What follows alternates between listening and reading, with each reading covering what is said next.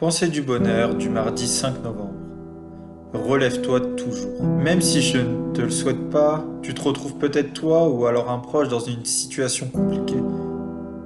Une situation dans laquelle tout se transforme en négatif où il est difficile de sortir de la tête de l'eau. Mais quelle que soit la raison, il faut que tu restes fort et que tu apprennes de cette expérience négative, mais surtout, surtout que tu relèves la tête et que tu ne te laisses pas abattre.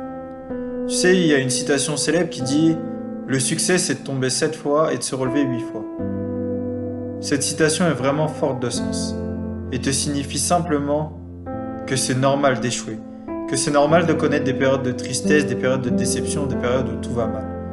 Mais si tu apprends de ces expériences et que tu sais relever la tête à chaque fois que tu es confronté à des expériences négatives, alors tu seras encore plus fort et tu deviendras encore une meilleure personne.